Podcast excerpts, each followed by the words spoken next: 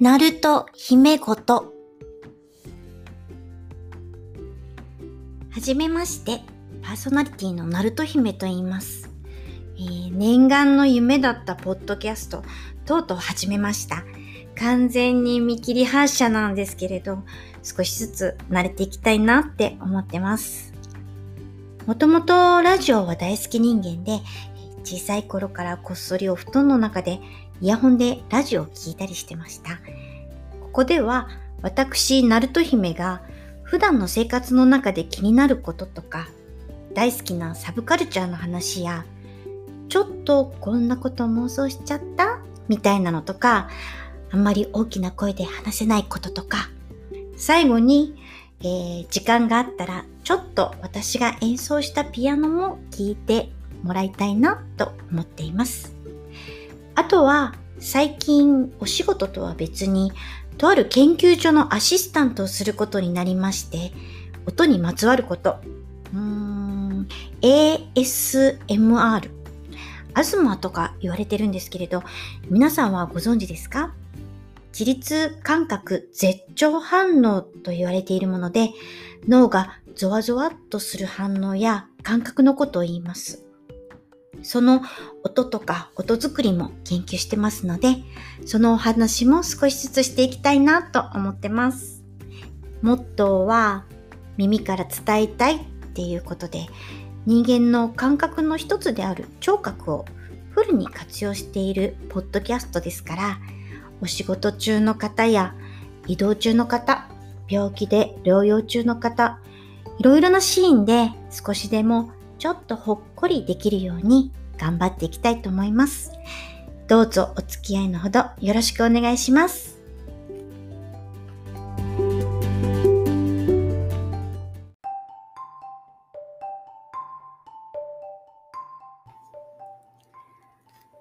はじめましてのご挨拶はここら辺にしておきまして、早速第1回目のコーナーに行ってみたいと思います。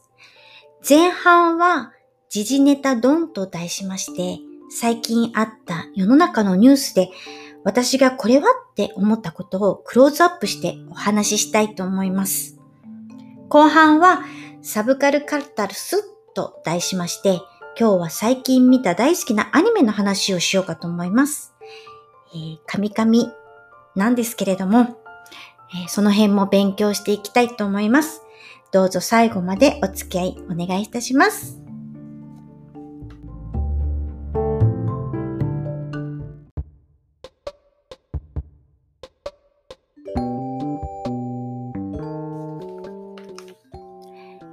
時事ネタ丼。今日の時事ネタ丼は、将棋の棋聖戦のお話です。私は将棋は指さないんですけれど、将棋の棋士が大好きで、棋士フェチって言っていいのかわかんないんですけれど、将棋の世界って勝負とはいえ本当にすごい世界だと思うんですよね。そもそも興味を持ったのは、羽生さん。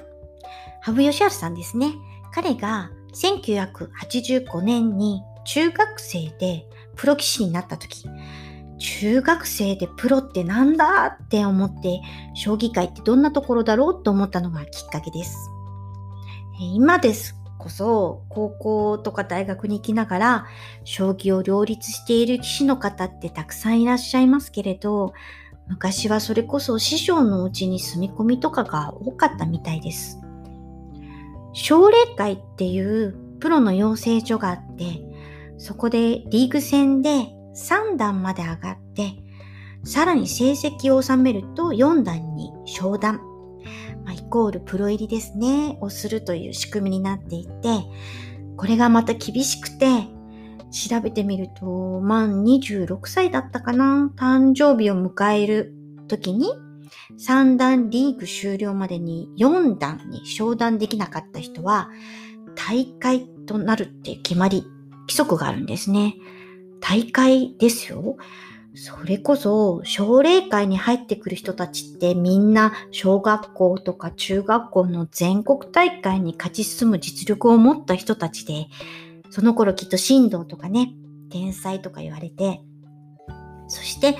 選んで選ばれた人たちが奨励会に入ってひたすら将棋の勉強をして試合をして26歳までに商談できなかったらあなたもう終わりですって大会させられちゃうんです。これってすごくないですか？だから、羽生さんとか、もちろんそのね、15歳でプロになったってすっごいことなんですけれど、他の棋士の方たちもみんなその奨励会を経てプロになったんですから、本当に素晴らしいですよね。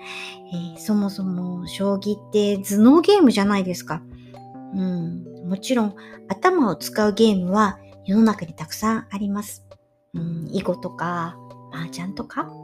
みんな頭脳戦ですよね。で、その勝負する頭脳でお仕事をしているっていうのがもう私には信じられないんですよね。なんて世界だろうって思うんです。で、最近藤井聡太くん話題ですよね。高校生棋士です。それもタイトル最年少記録を30年ぶりに更新した。想像を超えた強さですよね。将棋って大きなタイトルが7つあって、竜王戦、名人戦、王位戦、王座戦、棋王戦、王将戦、そして最後、棋聖戦っていうんですね。藤井聡太くんの2冠っていうのは、この7つのうちの王位戦と棋聖戦のタイトルを取った。羽生さんの話に戻るんですけど、彼はこの7つのタイトルを1989年に全部取って7冠になるわけです。それだけじゃなくて、2008年に永世名人になるわけですけれど、このニュース私鳥肌が立ったんですよね。でも周りに行ってもなんかピンと来ている人がいなくて、どれだけすごいかっていうと、このタイトルをそれぞれ5回以上取ってるってことなんですね。だから例えれば何かコンクールとかがあって優勝しますよね。その同じコンクールでの優勝を5回以上してるってことで、そのコンクールが羽生さんは6個もある。6巻もあるっていうのはすごいと思いませんか？あの、羽生さん愛はたくさん語れるんですけれども、最近の藤井聡太くん、木村さんと渡辺さんを破って見事に高校生で2冠になって、これは羽生さんが現れたと同じセンセーショナルな将棋界の出来事だと思って、すごいスーパースターになる匂いがプンプンするって思ってるんです。えー、この異例のスピードで歴代の棋士を倒してますから、目がこれから離せないなって思いながら見てます。でも、私全く定石はわからないんですよ。名前はいろいろ知ってます。美濃囲いとか、試験飛車とか居飛車とか。なので、私の楽しみ方はどちらかというと、人間性、ヒューマニズムっていうのかな？騎士の方に目をつけてる感じです。えー、ちなみに、一番好きな騎士はえー、若い藤井くんではなくて、藤井武さんです。じゃじゃん。えー、最近、あの、前週を出されまして、えー、予約注文して届いたんですけれど、抽選でね、サインが当たるはずなんですけれども、外れちゃいまして、ちょっと残念なんですけど、でも藤井先生の T シャツは手に入ったので、密かに喜んでいるナルトです。皆さんもちょっとだけ将棋の世界を覗いてみたら楽しいかもしれないですよ。えー、グッズもね、結構渋くてね、センスとかいいんですよ。あと、女流棋士の皆さんも可愛らしくってお着物も似合って、まあそれはまた今度お話ししたいなって思ってます。こんな最初から将棋の話ばかりじゃ、えー、ナルト姫飲んじゃいと思われそうなので、最後にですね、羽生さんの言葉で大好きな言葉があるので、それを紹介したいと思います。私は才能は一瞬のひらめきだと思っていた。しかし今は10年とか20年、30年を同じ姿勢で同じ情熱を傾けられることが才能だと思っている。すごい深いですよね。継続は力なりとは言いますけれど、何十年経っても同じ情熱を傾け続けるっていうのはなかなかできないと思います。うん、私も頑張らなくちゃなって思ってます。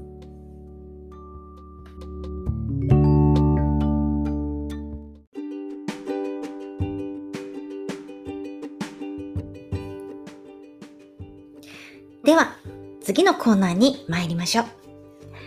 サブカルカタルス。今日はですね、アニメの話をしようかと思います。私、アニメ大好きでして、えー、生まれ変わったら声優さんになりたいなって思ってるんですけれど、中学生の頃はその夢もありましたね。でもね、親に言ったら、そんな漢字も読めないくせに台本なんて読めるかとか言われましてね、厳しい親だったのと、多分親にとってはあまりアニメとかって良くないものって頭があったんじゃないかなって思います。そんなことないんですけれどね。最近はコロナの影響で映画上映するはずのアニメも延期になったり、コミケも中止になったり、ね、新しいアニメもなかなか収録ができなかったりとちょっと寂しいですね。最近テレビで恋の形っていう映画が放送されるのご存知ですか？私はね、地上波はカットちゃ、ね、カットされちゃうし、その CM とか入ってなかなか集中できないんでね、ちょっと見る気がちょっとだけしないんですけれども、もしかしたら見られた方いらっしゃるかな？ある意味、この映画はものすごいテーマを取り上げたっていうか、主人公の女の子、えー、翔子ちゃんって言うんですけれども、耳が聞こえないんですね。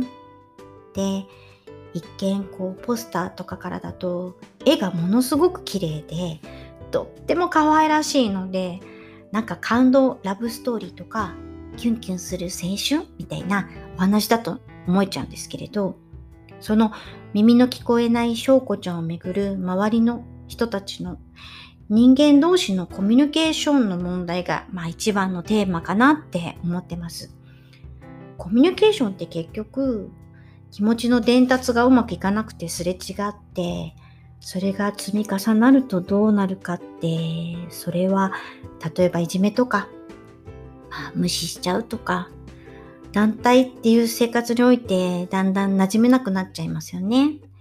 しょうこちゃんはクラスでは他の子と違うとみなされて、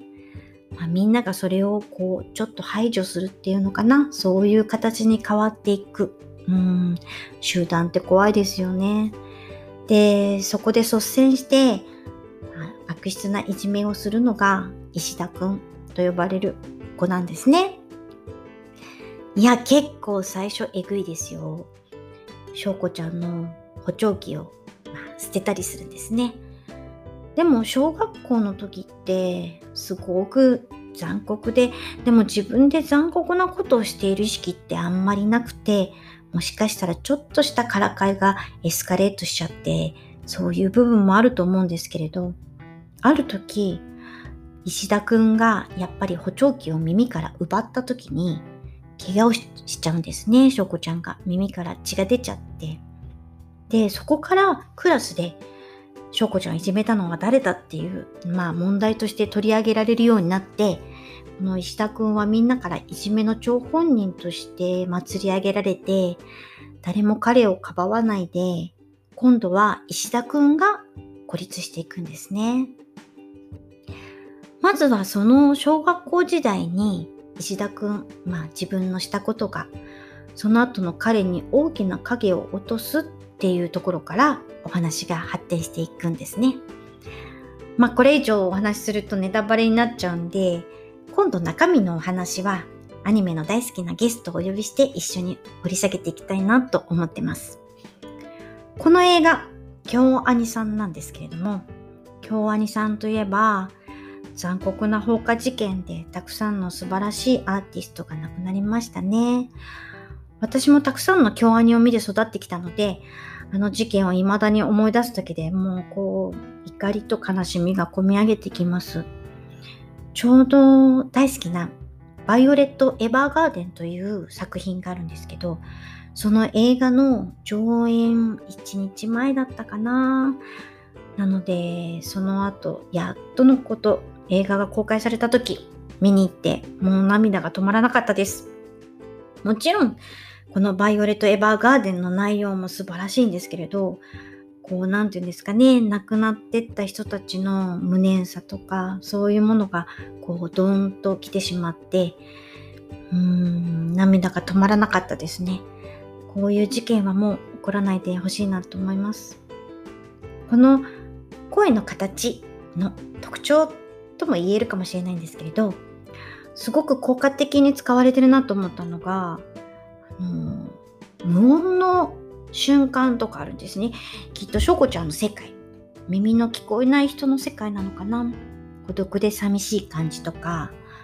反対にあの、ラジオの周波数がこう合わない時みたいな、こう、じーって音とかがバックに流れるんですけど、まあ、ノイズって言ったら一番近いかもな。うん、聴覚障害っっていう要素の一つとしてキーワードが、まあ、補聴器ですよね。で、補聴器ってアンプなので、まあ、ノイズが出るんだと思うんですよね。で、その音っていうのは、まあ、絡まってしまって気持ちが通じない。もう音楽の流れない世界っていうのかな。そういうのをすごく表現していて、とても深いなって思って、この一つの、この映画のまあ、効果的な役割をしているのかなと思います。あと、本当に京アニさんは背景がものすごく綺麗で、特にもう実写かって思うような川の水の流れとか山の景色とかとってもリアルなんですよ。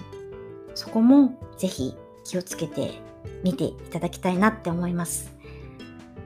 そのコミュニケーションっていつの時代も、そして自分も含めて本当にね一言では言えない難しさがありますよね。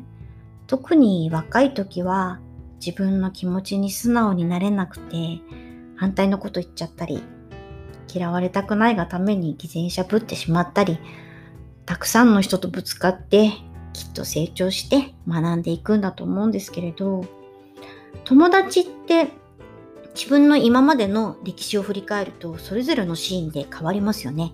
もちろん幼馴染みみたいに小さい頃からずっと兄弟みたいなお付き合いの関係もありますし私は一番古いお友達は中学生の時の同級生なんですけれどその友達って言っても距離ってそれぞれ違いますよね。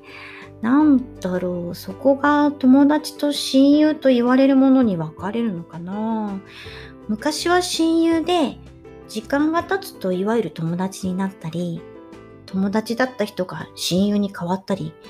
最近すごく感じているのが今世の中大変ですよね。このコロナ禍で距離が近くなった人や反対に遠くなった人っていうのがいてそれはこの危機的な状況でどういう考え方をするのかどういう行動をするのか顕著に見えてきてやっぱり自分と同じ考えや行動をする人とは共鳴し合うんだなっていうものをとっても感じることが増えたなって思います。もちろん自分と意見とか考え方が違うから悪いとかっていうことではなくてこういう考え方をこの人はするんだっていう一つの認識は増えるって思うんですよね。でもその後はやっぱりコミュニケーションですよね。そこをどう話して意見をお互い尊重していくのか。うーん、これはもう言葉の問題とか伝え方の問題とかその時の相手の体調だったりとか体調はありますね。何かプライベートでイラッとしている時に大事な話をされてちょっとなんかひねくれてしまった経験とかあります？でもそうやって自分に必要な人っていろいろな影響を受けながら結果的には残っていくのかなってそう思ってなるべく自然体でこうどんなに辛くても人の気持ちがわかる人間でありたいなと目標だけは高いんですけどね思ってます皆さんはコミュニケーションどうですか？どうですかって聞くのも変ですけれど言葉にしないとわからないなって思いながらでも言語化するってとっても大変だったり感情がちょっと先走るともう何にも出てこなくなっちゃったりする。感じですよね。むしろどうなんだろう？外国語みたいにイエス、ノーがはっきりしている言葉だったらいいのかもなって思ったり日本語は難しいです。声の形は、えー、ネットフリックスで見れますので、ぜひおすすめなので、えー、見て、見たことがない人っていうのは見てみてください。見終わった後って、そうだな、ちょっとだけ石田くんと一緒に成長した気持ちになります。はい。とてもおすすめの映画です。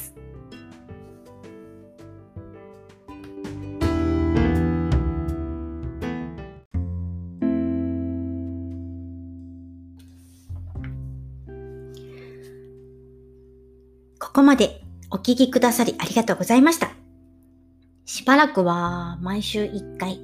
もしくは2回、うーん、2回できるかな？できたらいいな、そんな感じで、ゆっくりと、なんかゆるりと更新していきたいと思ってます。最後にですね、最近のとほほーと思った出来事をお話ししたいと思います。えー、ウォシュレットが壊れました。朝ですね、起きて、それで、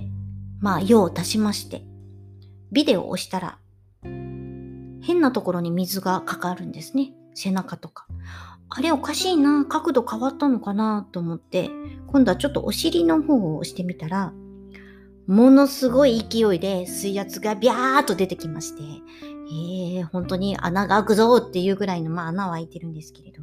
あのすごいお水の量が出てきまして、まああの、その後ちょっとこう周りが濡れてしまったので、まあお掃除兼ねて、えー、拭きまして、で、お掃除ノズルの、えー、ボタンがあるので、まあ、ちょっと押してみたんですね。そしたらば、ものすごい勢いでまた、えー、お水が出てきまして、えー、顔に水がかぶること、人生で2回目体験しました。えー、1回目はですね、酔っ払って、えーちょっと気持ちが悪くなって、えー、便座のところに、あの、ほっぺたをこうつけて、こうぼーっとしていたことがありまして、まあ、触っちゃったんでしょうね。あの、お水が出てしまいまして。で、その時なぜそうなったかわからないんですけれども、あの、そのまま寝ちゃったんですね。で、しばらくして起きたら、まあ床が水浸しになってまして、まあもちろん顔、顔どころか、まあ髪の毛もまあ水、まあ絶えずずっと出てる状態なんですね。で、その時ばかりは自分で自分のやってることがこう情けなく思って、まあまた一人でよかったなっていうふうに思ったんですけれども、それからそういうことはまあなくなって、まあ2回目ですね。まあその、もちろん酔ってなかったんですけれども、顔にウォシュレットの水が当たった時のびっくり具合っていうのはもう言葉にならないですね。もうヒヤーっていう感じでした。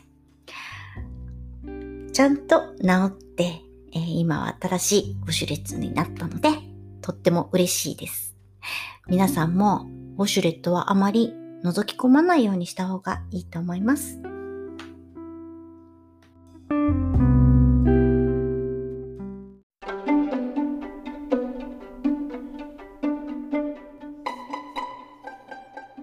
ルト姫ごと。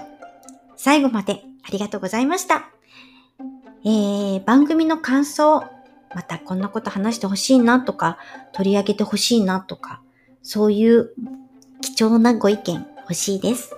えー、お便りはですね、ツイッターに、ナルト姫ごとのアカウントを作りました。そちらに書いてくださるか、えー、ハッシュタグ、ナルト姫ごと、全部ひらがなです。で、つぶやいていただいて、そこを私も反映して、えー、いい番組ができるように頑張っていきたいと思います。どうぞよろしくお願いします。それでは次回の配信まで皆様暑いですのでお体には気をつけてお過ごしくださいね。ありがとうございました。また、バイバイ。